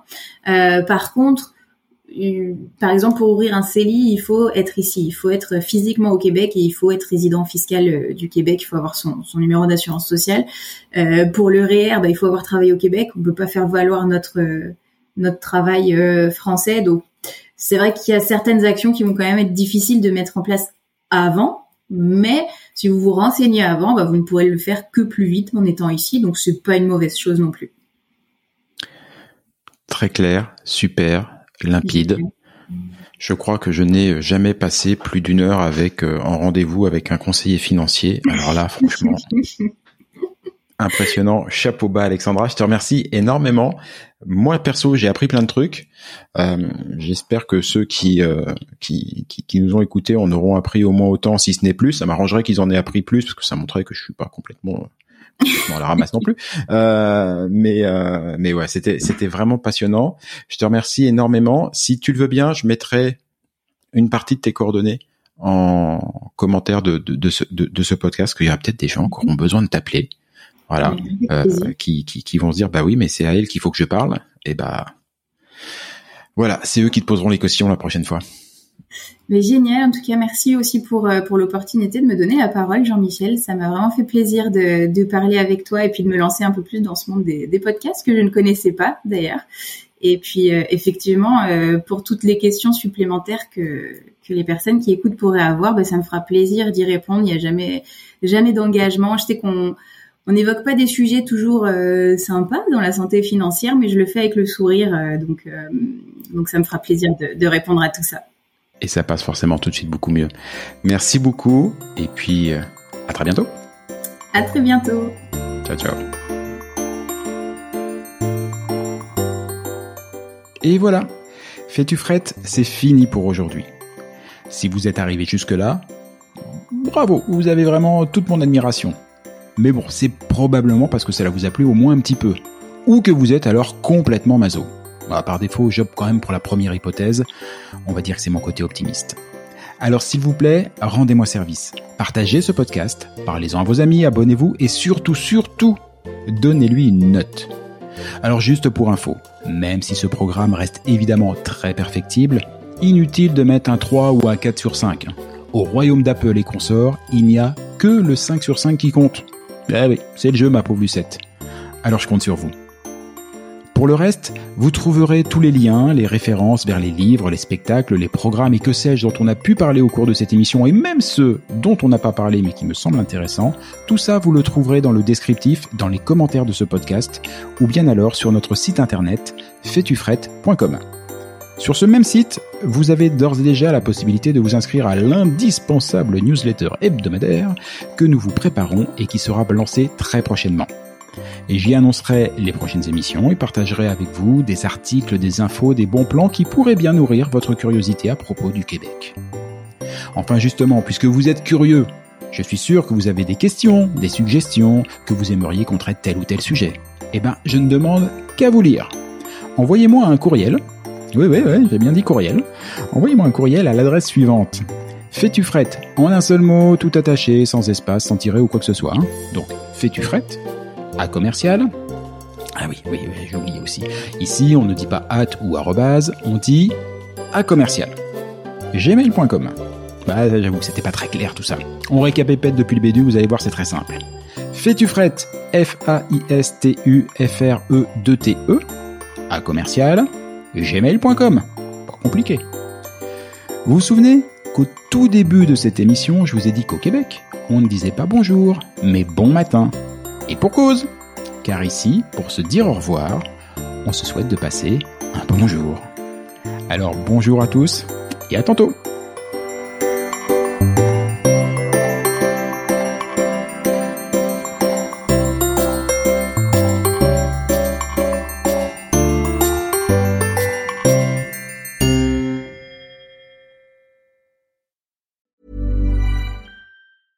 Ever catch yourself eating the same flavorless dinner three days in a row? Dreaming of something better? Well, HelloFresh is your guilt-free dream come true, baby. It's me, Kiki Palmer. Let's wake up those taste buds with hot, juicy pecan-crusted chicken or garlic butter shrimp scampi. Mm. Hello Fresh. Stop dreaming of all the delicious possibilities and dig in at HelloFresh.com. Let's get this dinner party started. Hi, I'm Daniel, founder of Pretty Litter. Did you know cats tend to hide symptoms of sickness and pain? I learned this the hard way after losing my cat, Gingy. So I created Pretty Litter, a health monitoring litter that helps detect early signs of illness by changing colors, saving you money and potentially your cat's life. Pretty Litter is veterinarian developed, and it's the easiest way to keep tabs on your fur baby's health right at home. Go to prettylitter.com and use code ACAST for 20% off your first order and a free cat toy. Terms and conditions apply. See site for details.